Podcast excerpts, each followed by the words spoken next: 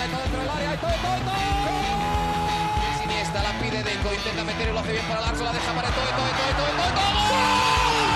No puede apoyarse Juli, que balón acaba de meter para allá. Valenti, Valenti, ¡gol! De Neymar, la pone por dentro Andrés, Andrés la juega. ¡Qué golazo! ¡Qué gol! Sí, un regate, y el segundo el disparo, el rechace tiene que llegar. ¡Gol! Barcelona.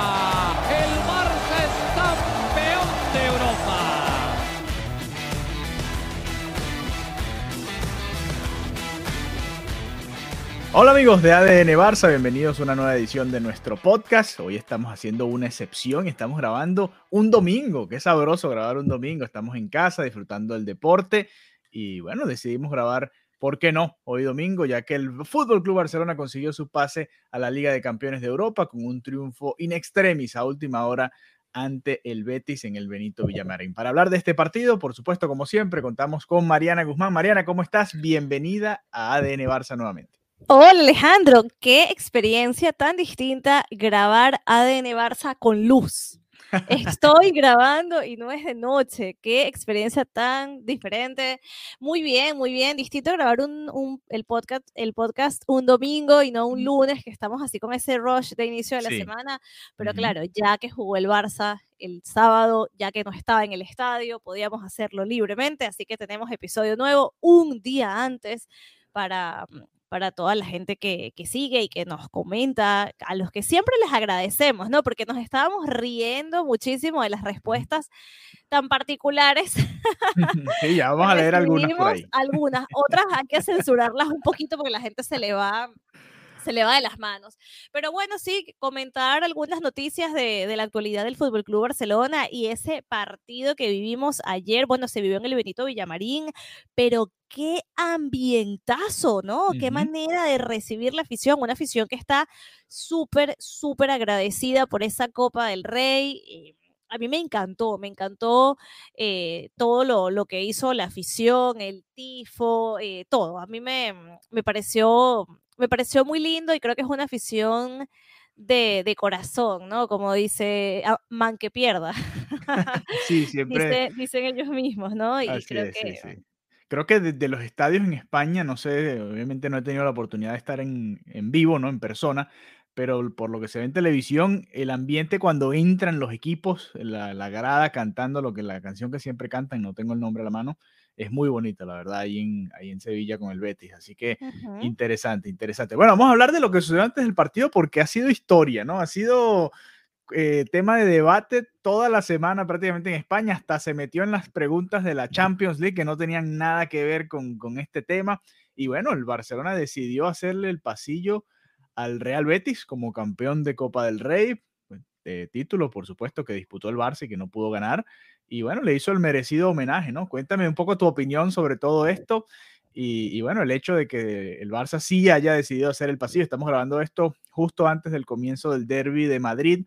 Donde no vamos a ver pasillo. no va a haber pasillo, el, el derby, eh, el Real Madrid visitando al, al Atleti en el Wanda, Simeone y el Atlético dijeron, no, lo siento, me- no me importan las eh, tradiciones, nosotros respetamos, entre comillas, mucho a nuestra afición y bueno, no vamos a hacer ningún pasillo. ¿Qué opinas de todo esto? A ver, a ver, bueno, yo creo que mm, el tema de, del Barça haciéndole el pasillo a- al Betis me parece excelente, o sea, al final es una competición que el Betis ganó, que, que lo merecía, no es un equipo con el que haya directamente una rivalidad, ¿no? O sea, al final no, no hay ningún tipo de problemas entre el Barça y el Betis. A mí me pareció un ejercicio de deportividad, me pareció bonito que se hiciera y, y lo merecía el Betis. Yo creo que el pasillo, en mi opinión particular, porque es una opinión, el pasillo es, es algo muy deportivo, ¿no? Es ese aplaudir que este equipo ha salido campeón. En lo personal, eh, creo dos cosas. Lo primero,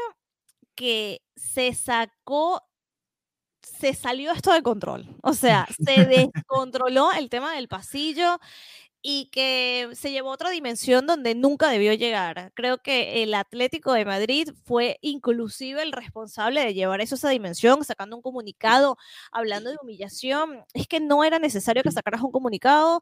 Yo creo que si no lo querías hacer, bueno, no lo hagas, pero ya llevarlo hasta ese punto me parece exagerado y, y tomar ya utilizar términos como humillación me parece desproporcionado. Em, para mí el pasillo es tradición, no me parece que sea de ninguna manera humillar, yo creo que engrandece al que lo hace, ¿no? Porque es una manera de reconocer el fútbol y la deportividad, el, lo bonito del deporte. Pero ya en un punto, Alejandro, es que ya yo estoy saturada del O sea, es que quería silenciar la palabra pasillo de mi Twitter porque ya todo el mundo tenía algo que decir al respecto. Y ya, y el hecho de que eso haya llegado a una pregunta de Champions, a mí me resulta muy incómodo. Me resulta muy incómodo eh, escuchar ese tipo de preguntas que no tienen ni pies ni cabeza y que se hayan generado debates que no tenían ningún sentido que se generaran. Ah, entonces no le vas a hacer pasillo al Madrid. ¿Qué? ¿Qué me estás diciendo? Sí, ¿Qué me estás preguntando? Es la vuelta de una semifinal de Champions que no tiene nada que ver. Sí, sí. De parte de Mariana y mía queremos pedir perdón de parte del gremio periodístico. Ahora típico que me encuentro al periodista en una rueda de prensa. No, quiero cuestionar a ningún colega, a ninguna persona. No, yo sí lo quiero cuestionar. Yo digo, tú tienes la oportunidad. tú tienes la oportunidad. Porque probablemente esté en el Camp Nou y me lo encuentre y no quiero hacerlo, pero men, ¿no? O sea, eso no tiene ningún sentido. La pregunta en sí carece de sentido. Y Alejandro, eh, nadie lo vio como una pregunta carente de sentido. O sea, al contrario, la gente comenzó y que, ¿cómo que no? ah, es que yo me quedé, digo, no puede ser, de verdad. Cuando ya yo escuché esa pregunta, yo dije, quiero cerrar sesión por una semana de Twitter, de Instagram, de todo, de todo, de todo. No tiene sentido. Sí, no, totalmente. Y además, lo, tantas cosas que se le podían preguntar. Tenías a Pep Guardiola contra Ancelotti, Real Madrid, Manchester City, una semifinal que estaba tan pareja, tan emocionante. Estuvo emocionante hasta el final, tiempos extra. Y bueno, al final, esas preguntas que no vienen al caso. Pero bueno, eh, volviendo un poquito al tema del Barça, que es el protagonista, por supuesto, de nuestro podcast. Eh, el Barça siempre ha tenido estos gestos, ¿no? Con quien sea. Incluso recuerdo eh, claramente a la afición del Barcelona aquel día que el Atlético ganó la liga en el Camp Nou la afición aplaudiendo al equipo rival, a pesar de y, bueno, a pesar de que sabemos que hay cierta rivalidad, es diferente a la del clásico con el Real Madrid, pero con el Atlético también hay, hay, hay como una incomodidad con esa institución, ¿no? Igual la afición se levantó, se puso de pie y aplaudieron al campeón, que fue justo campeón al conseguir ese empate en el Camp Nou. Eh, antes, hace años, había habido también una polémica con el Real Madrid, ¿te acuerdas? El, Madrid de Sidán que venía de ganar el campeonato del mundo de la FIFA, el Barça no le hizo el pasillo, después el Madrid no le hizo el pasillo al Barça que ya era campeón de España. Bueno, esa polémica viene, viene desde hace rato. Y yo escuchando un poco, leyendo un poco las declaraciones de, de Simeone, es que sí, se ha vuelto quizás una humillación, se deja de lado el, honor y todo lo bonito que tiene y, la afición lo agarras por el lado de humillar a tu rival a que te separe ahí a aplaudirte. Pero yo recuerdo, el, pero eso no lo decía, ¿no? sí, yo sé, yo sé, pero para el jugador quizás no, pero para el fanático, el fanático, digamos, más radical dirá, no, que vamos a estar aplaudiendo al rival en nuestro estadio, por favor, no, no, nada de eso. Me imagino que se sienten así. Eso es lo como creo que se sienten, ¿no? Y por eso eh, se sentirán identificados. Habrá eh, aficionados colchoneros que dirán, no, no me importa, el Madrid es el campeón de todas formas, ¿no? Pero me parece, sinceramente, y de manera muy respetuosa, pero me parece de equipo pequeño eso. De, sí, sí. Eso es de equipo pequeño, Alejandro. Ya hago el pasillo. El pasillo dura 10 segundos. O sea, ya, ya está. Y al final, entre jugadores, entre jugadores se conocen, muchos tienen hasta relaciones de amistades. No merece la pena. Si en el mismo Barça Madrid por ejemplo, los comentarios que pueden haber entre Piqué y Casillas, que uno se reía en redes sociales y al final son personas que pueden, comen juntas, hacen, ¿sabes? Tienen, una, tienen un compañerismo, no quiero decir amistad, pero compañerismo. Entonces, llevarlo a esos extremos cuando al final, cuando se acaba el partido, en vestuarios los ves, hablan, conversan, o sea, me parece que es no sacar lo lindo del deporte. Me parece que resta, yo creo que el, el Atlético está restando hoy al no hacer ese pasillo y se está poniendo en un escalafón por debajo en el que no tienen que estar, honestamente. Sí, y en el futuro lo que puede suceder es que al contrario, ¿no? Hay equipos que digan, bueno, nosotros no le vamos a hacer el pasillo al Atlético cuando gane X o Y. Eso es lo que va a comenzar a pasar. Ya luego se comienza, bueno, ¿y por qué te tengo que hacer el pasillo a ti? Claro, O sea, ya no, ya no me da la gana y ya sé es algo que se va a, to- a totalme- a totalmente desvirtuar. Ya, y pienso que yo que, que quedará en desuso con los años, ¿no? Sí, va- vamos a ver, ojalá se pueda rescatar el, eso, ¿no? El, el honor y el respetar al fútbol, ¿no? Sobre todo al deporte, Más, más allá de quien sea el campeón, al deporte, en este caso era el Betis, y bueno, se hizo y, y que- quedó muy bonito, quedó muy bonito porque además los dos disputaron un partido intenso y ahí se olvidó Pasillo y todo lo demás, y fue tremendo partido de fútbol, muy emocionante. Vamos a repasar el once inicial del Barça, eh, prácticamente el mismo, el único cambio prácticamente en el arco, ¿no? Marc-André Ter Stegen no estuvo disponible por, por problemas de salud. De resto, Jordi Alba en la banda izquierda, Eric García, Ronald Araujo, la pareja de centrales, Dani Alves, lateral por derecha, Gaby, Sergio Busquets y Frenkie de Jong en el medio campo, Memphis Depay por izquierda, Ferran Torres jugando más como nueve al comienzo del Ahí, partido. ahí en el ataque sí estaban los cambios, ¿no? Ahí en el ataque sí, Sí, sí, porque hubo hemos una, visto una a. Aubameyang más de titular últimamente, ¿no? Entró Memphis Depay y había, había mucha gente cuando salió la alineación en redes sociales de esos comentarios que, de los que tanto disfrutamos, que decían, no, ¿y por qué Ferran Torres tiene que jugar todo, que juegue en Memphis con Aubameyang? Bueno, ¿qué piensas? ¿Qué opinas de, de cómo le fue a este once titular? A ver, yo creo que, que Xavi está intentando hacer experimentos, ¿no? El tema de. Ferran es que ni por un lado ni por el otro. El problema con No. Ferran es que las ocasiones no terminan en gol, esa es la realidad. Claro, claro, y al final es una posición que requiere que él meta esos goles. Entonces, al final creo que se hacen unos experimentos y no terminan de resultar. Que si está por la derecha, que si está por la izquierda, que si va más al centro, y al final no termina de estar como al 100, ¿no? Lo digo en relación, por supuesto, al gol, que es lo que esta posición directamente le exige. Eh, a mí me sorprendió ver a Memphis en el once inicial, ¿no? Eh, había hecho un, buen partido anteriormente. Bueno, no sé, eh, si para ti ese partido que vimos aquí en el Camp Nou lo, lo calificarías directamente de, de bueno, yo creo que obviamente se esforzó muchísimo, pero tampoco viene a ser un, un jugador que en estos momentos te, te deslumbre, por así, por así verlo. No sé cómo lo ves tú. sí, no, ¿Merecía esa que... titularidad para ti? Sí, sí, sí, yo creo que sí. Quizás puedo entender a los que digan, bueno, pero el prácticamente el único que no ha rotado en esta en el ataque ha sido Ferran Torres, hasta el propio Dembélé la semana pasada por amigdalitis, pero antes incluso jugaba, ¿te acuerdas cuando jugaba un partido a dama, uno Dembélé rotó bastante en ese momento, Aubameyang ha venido bastantes veces desde el banco. Sí, yo creo que eh, se lo merecía Depay. Quizás yo hubiese puesto también a Aubameyang para comenzar, pero entiendo que a Xavi le gusta mucho cómo Ferran Torres se, se asocia, ¿no? Dentro del juego y creo que eso es lo que él ve. A mí me gustó el partido de Depay ayer, de hecho, fue bastante atrevido. Eh, me gustó, está, se ve, se ve que está con más confianza que en ciertos momentos, sobre todo al comienzo de la llegada de Xavi. Eh, hubo una jugada también en la que casi termina siendo un gol, ¿no? Un disparo desde fuera del área. Sí. Estoy viendo un- a un Memphis un poquito más confiado y me gusta, ¿no? Me gusta ese Memphis tratando de asociarse. Siento que le cuesta, sobre todo con Ferran. Muchas veces los vi haciéndose gestos como, no, pero dámela aquí, no, y tú me... Y están todavía como trabajando en esa... eh, En, en- en poder llegar a, a- a generar más ocasiones de peligro, con el propio Dembélé también. ¿Cuántos centros de Dembélé no llegaron desde la derecha? Y creo que prácticamente ninguno a le terminó llegando a Memphis.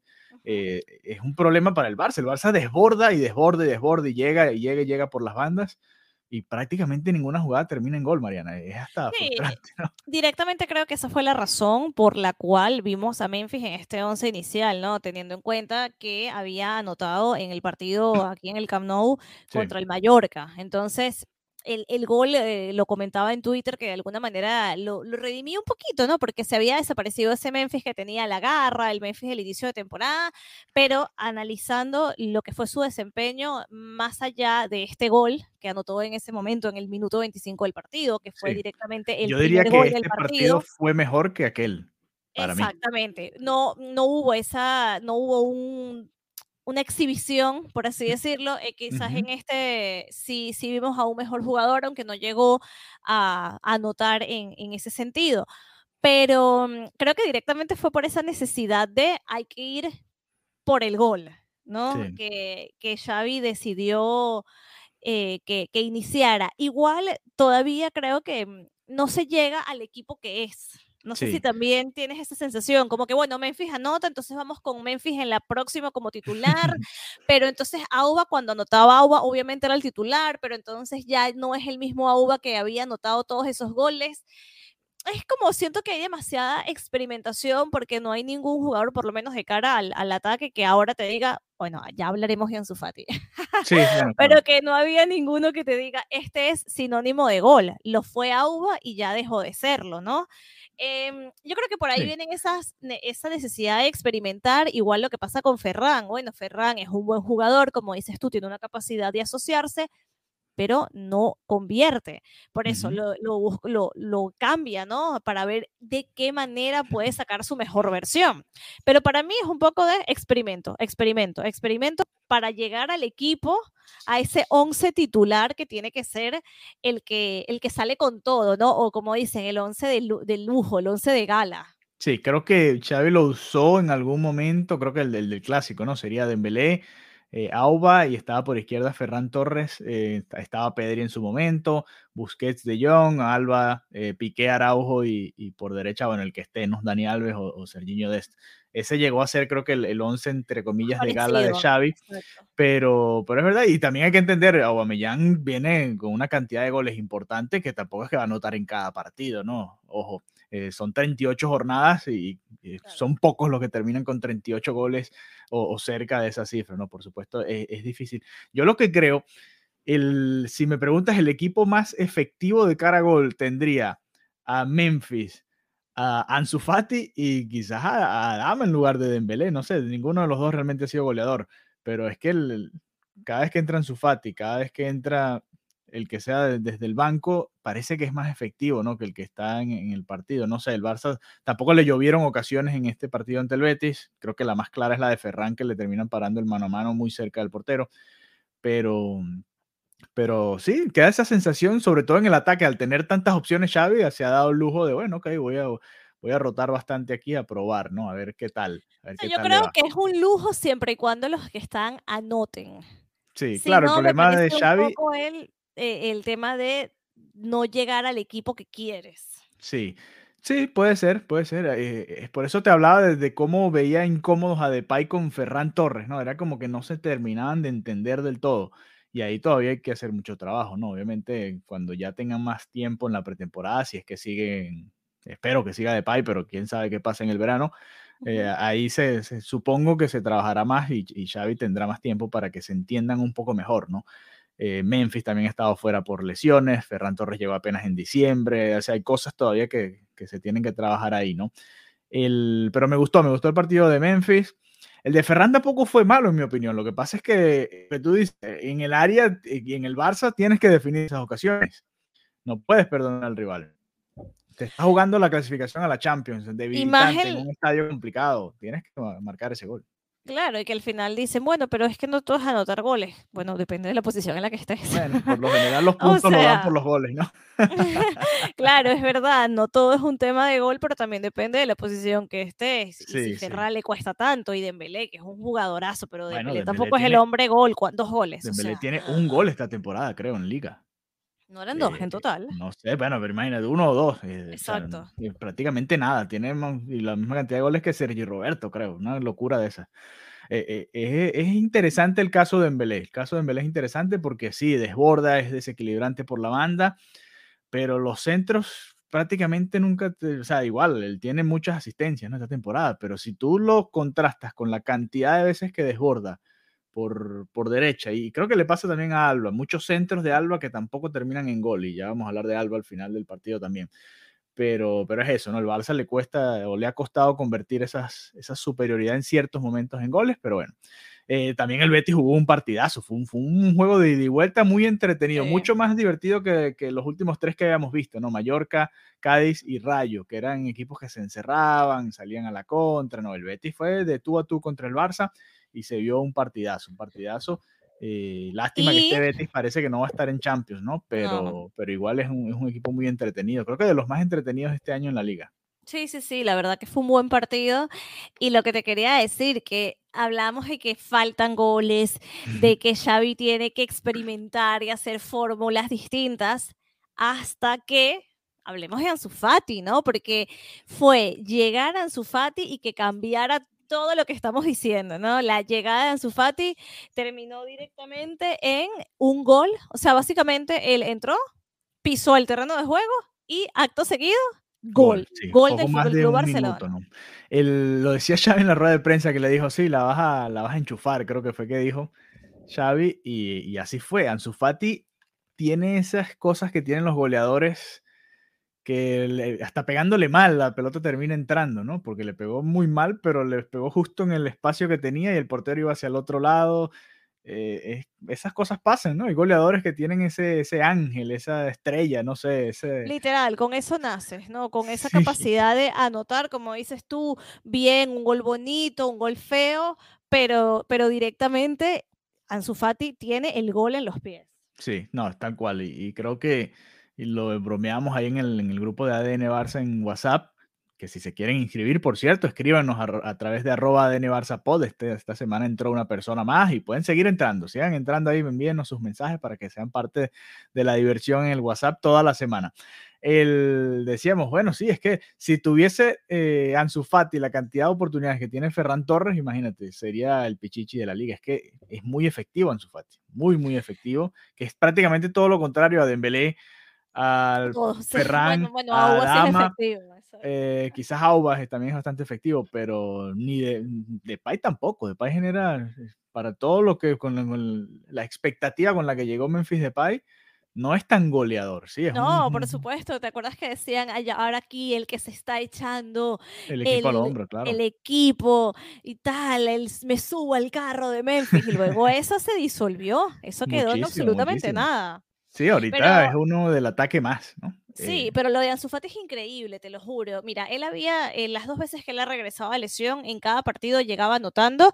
Él volvió en el Camp Nou, estuvo unos minutos en este partido contra el Mallorca, no anotó esta vez, pero fue que seguro le quedó, ¿no? Yo tengo que llegar y anotar y fue materializarlo en un minuto. Increíble y claro, ya es otra cara la que se ve del equipo con, con Ansu Fati ahí. O sea, ya este tema del gol queda bastante resuelto, ¿no? Ya hay una tranquilidad de cara al, gol cuando está Ansu Fati. Sí, aquí lo interesante, y quizás no lo veremos esta temporada, sino ya para la que viene, es cómo hacer para juntar a, todo este talento, ¿no? Ansu Fati, Ferran Torres, que se va a quedar, por supuesto, Memphis Depay, Dembélé si vuelve, eh, Auba si se queda, eh, ahí, ahí, ahí está interesante esto para, para Xavi, porque le preguntaba en rueda de prensa que por dónde lo veía él más ahora, ¿no? Y, y Xavi decía, no, es que tiene que estar cerca del área, ¿no? Más allá que de que él le, pidió incluso jugar por la izquierda, pero eh, Ansu Fati tiene que estar en el área. Es un jugador que tiene tanto gol que a este equipo no le sobra que hay que tenerlo ahí cerca del área. Yo creo que el equipo de lujo, ¿no? El 11 de gala se va a configurar en función de Ansu Fati. Bueno, claro, claro. Si está saludable, tiene que ser él. Configurado en función de cómo Ansu Fati se sienta bien, quién se entiende de cara a la portería, quién lo puede asistir y ya está. O sea, creo que en ese sentido va a dejar de, de, dejar de existir esa experimentación libre, ¿no? Como te decía contra el Mallorca, primera vez que Memphis y Aubameyang son titulares juntos, ¿sabes? Que hay como muchas piezas del rompecabezas. Yo creo que el rompecabezas se va a armar en función de, de Ansu Fati y espero que así sea, porque con Ansu Fati bien y con Pedri bien y con una defensa reforzada, es que es otro equipo. Sí, sí, y, eso, eso esperamos, ¿no? Que, que no tengamos que seguir dependiendo de Alba, de Dani Alves. bueno, a ver qué, qué, fichajes pueden llegar por ahí en, en, este verano. Pero bueno, hablando de Dani Alves y de Jordi Alba, al final, última jugada del partido. Marc Bartra, ya va, que Marc Bartra anotó. Sí, nos marcó Marc Bartra pero que, eh por respeto a su ex equipo no celebró, me pareció también muy digno de su parte, muy sí, deportivo. Es verdad, es verdad. Marc Bartra fue uno de esos centrales jóvenes que el Barça quiso, quizá dejó ir muy temprano. Sí, a mí me parece, la verdad. Yo, también tengo esa sensación. Él, él, recuerdo que jugó unas semifinales de Champions, creo que aquella contra el Bayern que, que terminamos goleados y que quizás quedó marcado ¿no? por, por esos resultados, pero es un, es un jugador que hubiese tenido quizás una buena temporada en el, o una buena carrera en el Barça, quién sabe ya, ¿no? Eh, pero sí, marcó el gol del empate, muy mal marcó el Barça en esa, en esa jugada y casi que sin, sin, querer, no, pero con el hombro, porque falló el cabezazo y le pegó en el hombro y terminó entrando y marcó el gol del empate. Yo juraba que terminaba en empate el partido, Mariana. Tenía esa sensación. Yo también. Dije, Además que fue el gol de Sufati y la respuesta inmediata del Betis, ¿no? No hubo esa sensación de superioridad por muchos minutos, así que parecía que todo iba a finalizar en repartición de puntos hasta que llegó en, los últimos minutos el gol de, Jordi Alba. ¿Qué te parece el gol de Jordi Alba? ¿Cómo te sientes en relación a Jordi Alba? no, no, no, es muy frustrante la, situación con Jordi Alba. Por, para no dejarnos llevar por el gol hay que ser analistas, muy, muy, muy analíticos y muy, muy realistas. A ver, Jordi Alba no jugó un gran partido tampoco. No, fue un partido regular, tampoco fue de sus peores partidos de esta temporada. Podemos decir que fue un partido correcto. Sí, normal, normal, normal de Jordi Alba. Correcto, no, normal. Pero es que además no había opciones para tampoco cambiarlo, ¿no? Jordi Alba, fíjate, cuando salió lesionado, movieron a Araujo a la derecha y, cambiaron a Dani Alves a la izquierda. Imagínate todas las vueltas que tuvieron que dar para tratar de, tapar el hueco mientras estaba con dolores en la espalda. No, lo de Jordi Alba es un golazo y este año ha hecho el golazo que le hizo al Atlético de Madrid y este que le hizo al Betis es prácticamente dos de los partidos más importantes de la temporada. Eso, eso hay que tomarlo en cuenta. También hizo un gol importante eh, para abrir el marcador contra el Napoli. O sea, ha tenido, dentro de todo, no ha sido su mejor temporada, pero ha tenido goles importantes, ¿no? Y, y este fue uno de los goles más bonitos de la liga este año para el Barça, realmente. Eso hay que aceptarlo. Y es el gol que le da la clasificación ya matemática al Barcelona para la Liga de Campeones de Europa. Ojo, no cambia mi opinión. Para mí tiene que venir un, lateral izquierdo a ser el, titular. Indiscutiblemente, indiscutiblemente, indiscutiblemente. Pero bueno, al final, victoria necesaria, mega importante, un partido que tenía una relevancia a considerar, porque ahora sí el Barcelona vuelve a lo que es su competición por excelencia europea, que es la Champions League. Así que al final la lectura para aquellos que criticaban tanto a Xavi, ¿no? que aprovecharon la bajada del Barça para criticar a Xavi, la realidad es que pasó de noveno a segundo y vuelve a jugar en Champions League. Así que cuando lo vemos de esa manera, curva ascendente. con sus curvas ahí que... Sí, sí, se ha salido del camino, sí, sí. Exacto, exacto, pero al final la lectura es balanza mm, positivo por encima de lo negativo. Sí, por supuesto, ¿no? Además, viendo, por ejemplo, lo que le está pasando al Manchester United en Inglaterra, no va a estar en la Champions el año que viene. Hay equipos grandes que, les cuesta, ¿no? Volver. El Milan en su momento, ¿cuántos años no le costó volver a, a la Champions? En una liga italiana que no, no estaba al nivel de la Premier que está ahora el Manchester United. Entonces eh, hay que valorarlo. Quizás uno, como dice Xavi, es el objetivo mínimo del Barça cada año, pero en algún momento, como tú decías, estaban de novenos y, ya iban, ¿cuántas jornadas? 12, 13, 14, no me acuerdo exactamente cuántas duró Ronald Koeman ahí en el, en el banquillo este año, pero se complicó muchísimo. Y con el empate del Sevilla ante el Villarreal, ya el Barça tiene cuatro puntos de ventaja ahí en el segundo puesto, quedan apenas tres jornadas difícil que se le escape, ¿no? Obviamente quedan partidos complicados del propio Villarreal, pero de resto pareciera que el Barça está caminado a quedar al menos de segundo esta temporada y esos son los objetivos que le quedaban lamentablemente después de y hablando, sí, eh, literal, y lo sabíamos desde un principio que la liga estaba complicada por la, por la grandísima ventaja que tenía el, Real Madrid, así que esto era lo, la realidad, ¿no? La, temporada de transición que nadie quiso admitir que sería esta, está siendo esta temporada. Próximos enfrentamientos del Barça. Barcelona, Celta de Vigo. En casa, ¿no? En el, Exactamente. en casa y luego viajan y se enfrentan al Getafe. No, siempre complicado ese estadio. Y cierran en casa contra el Villarreal, ¿no? Vamos a ver, quizás llegan incluso a esa jornada ya con, con, el segundo puesto asegurado. Ojalá sea así.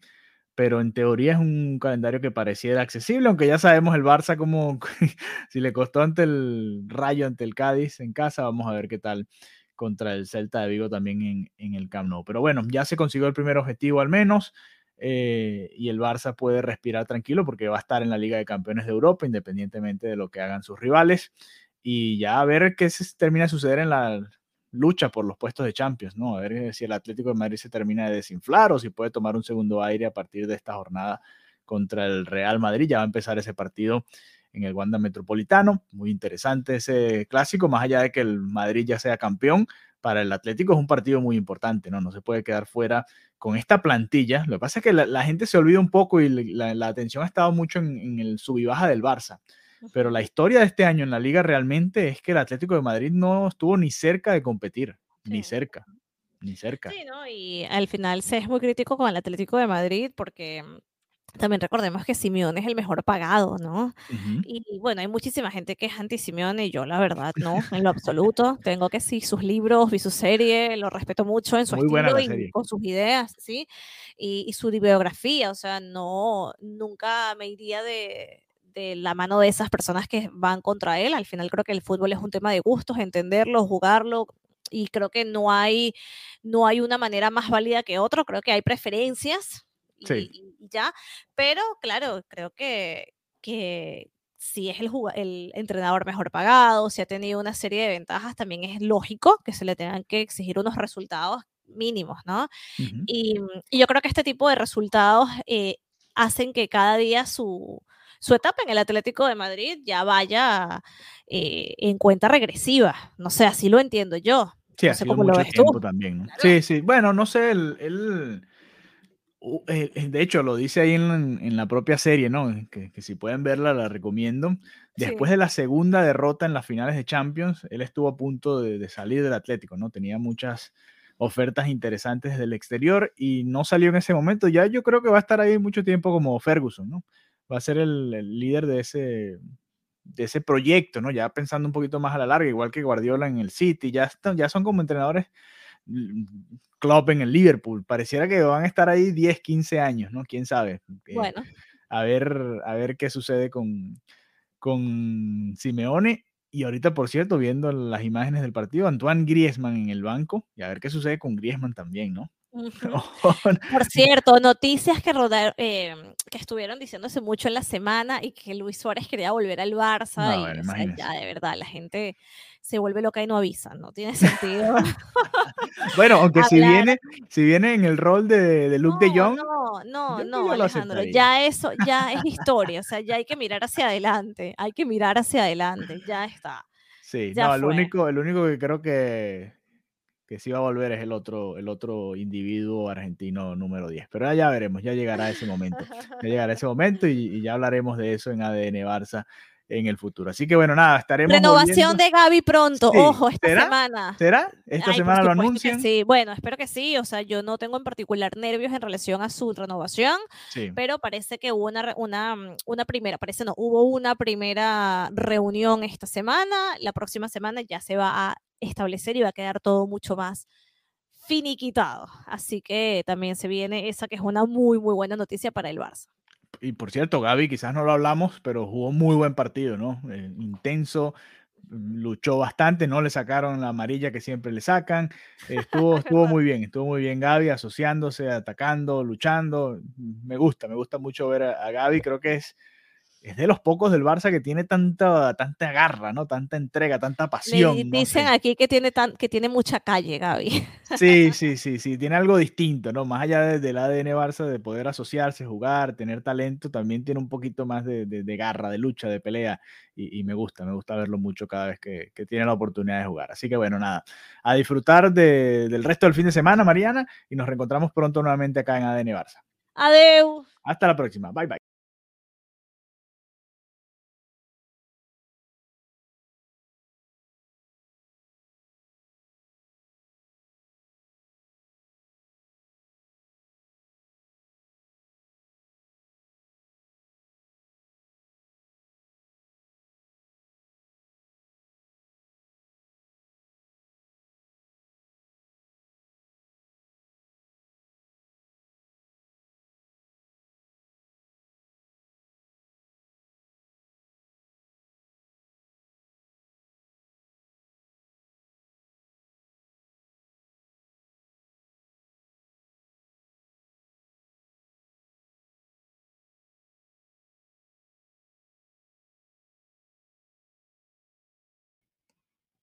Gracias por escuchar otro episodio de ADN Barça. Recuerda que pueden seguirnos a través de nuestras cuentas en Twitter e Instagram en arroba ADN Barça Pod, ADN Barça Pod, y ahí nos pueden enviar sus comentarios. Hasta la próxima.